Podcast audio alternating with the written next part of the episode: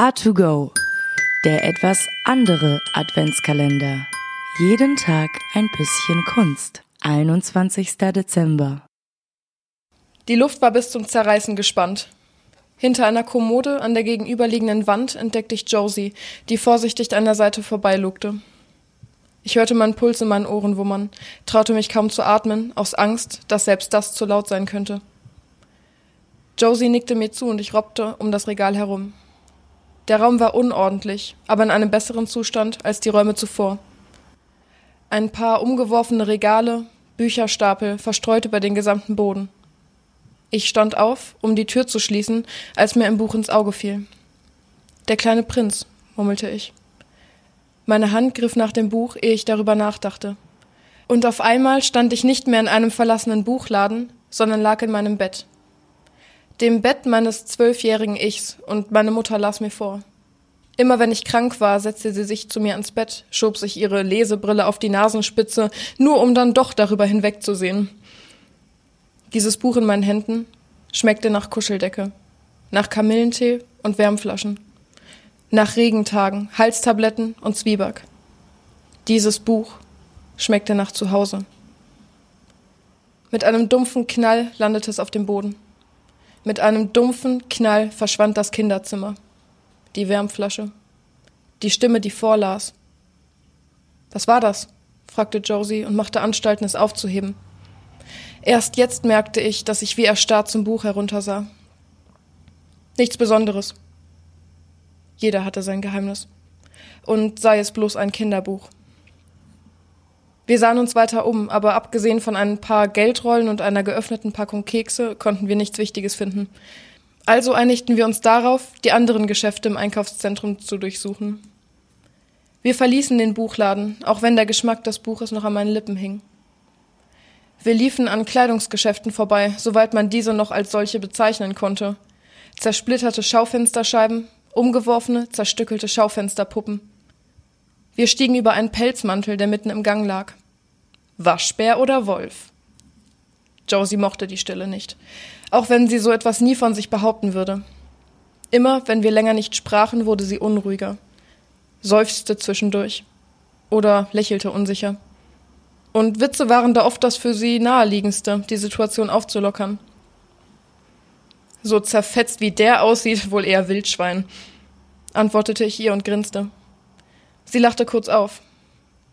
Von weiter hinten hörte man plötzlich das Klirren von Glas. Ruckartig blieben wir beide stehen, sahen uns an. Manchmal sorgte eine Sekunde dafür, dass die gesamte Welt kippte. Und alles, was man glaubte zu wissen, egal war. Eine Sekunde gegen ein gesamtes Leben. Eine Sekunde für ein gesamtes Leben. Und manchmal liegt es eben genau an einer Sekunde, ob es noch weitere geben wird. Ohne uns abzusprechen, gingen wir, so leise es möglich war, in das Kleidungsgeschäft neben uns, ließen dabei die Ecke, aus der das Geräusch kam, nicht aus den Augen. Doch das nützte nichts. Es war zu spät. Wir wurden bereits gesehen. Es war einmal ein Prinz. Er war der schönste von allen, ein prächtiger Knabe. Die elegantesten Borsten hatte er auf dem Kopf. Er war muskelbepackt. Niemand konnte ihn beim Sprint überholen. Gewaltige Hauer hatte er und die feuchteste Nase, die man sich vorstellen konnte. Alles in allem ein kerngesundes Wildschwein. Aber nicht irgendein Wildschwein. Er war der Prinz aller Wildschweine. Alle ehrten und bejubelten ihn, warfen ihren Abfall ihm zu Füßen, die er in seiner Bescheidenheit annahm. Doch er hatte ein schreckliches Geheimnis, das kein anderes Wildschwein jemals erfahren durfte. Jedes Weihnachten verwandelt er sich in einen Menschen. Drei Tage muss er so zubringen, eine Schmach für jedes Wildschwein. Ein Mensch mit zwei Beinen, kann man sich das vorstellen, nur zwei Beine und eine trockene Nase, mit der man nicht mal Trüffel finden kann.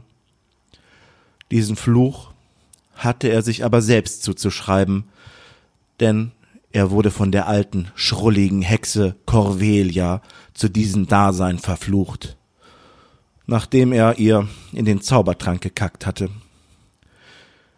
Er würde erst wieder von diesem Fluch befreit, wenn er in seiner Menschenform jedem anderen Menschen ein Geschenk gemacht hätte. Es blieben ihm aber nur drei Tage für diese Aufgabe, und so versuchte er es jedes Jahr aufs neue. Er wurde älter und älter, seine Wildschwein und Menschengestalt wurde langsam immer weißhaariger, doch durch seinen Fluch konnte er nicht sterben. Er versklavte einige magische Rentiere, die ihn bei seiner Aufgabe unterstützen mussten. Er nähte sich aus dem warmen Fell der Fuchskönigsfamilie einen prächtigen roten Mantel. Das Fell eines Bären diente ihm als Sack für all die Geschenke, die er transportieren musste. So wurde die Legende vom Weihnachtsmann geboren. Doch es war nur der Wildschweinprinz, der um jeden Preis seinen Fluch brechen wollte und in Wildschweingestalt so viele Menschen umbrachte wie möglich, um in diesem Jahr weniger Geschenke verteilen zu müssen. Doch bis zum heutigen Tag hat er diese Aufgabe noch nicht bewältigt. Und so verbringt er immer noch genau diese drei Tage damit, den verhassten Menschen Geschenke zu machen, um endlich die Gnade des Todes erfahren zu dürfen. Das Rauschen des Windes trug ein Geheimnis mit sich. Er trug es durch die kahlen Äste am Baum, vorbei an einem schlafenden Wildschwein, durch verkommene Vogelnester und streifte sanft über die Oberfläche des Flusses. Das Rauschen des Windes traf auf das Plätschern des Flusses und erzeugten ein gemeinsames Windspiel.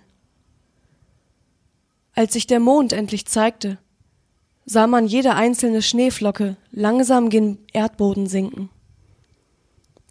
Hätte man jetzt die Zeit angehalten, hätte man aus der Schneeflocke heraus in der Spiegelung der Wasseroberfläche des Flusses einen kleinen Jungen gesehen.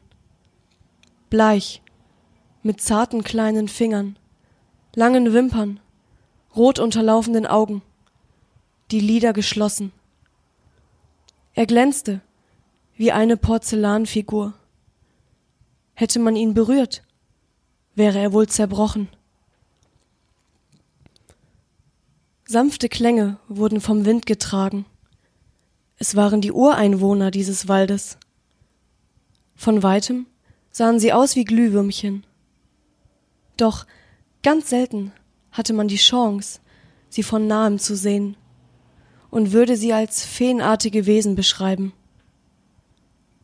Sie sind gekommen, um ihren Prinzen zu holen, ihn nach Hause zu bringen und ihn nicht unter einer Schneedecke vergraben lassen.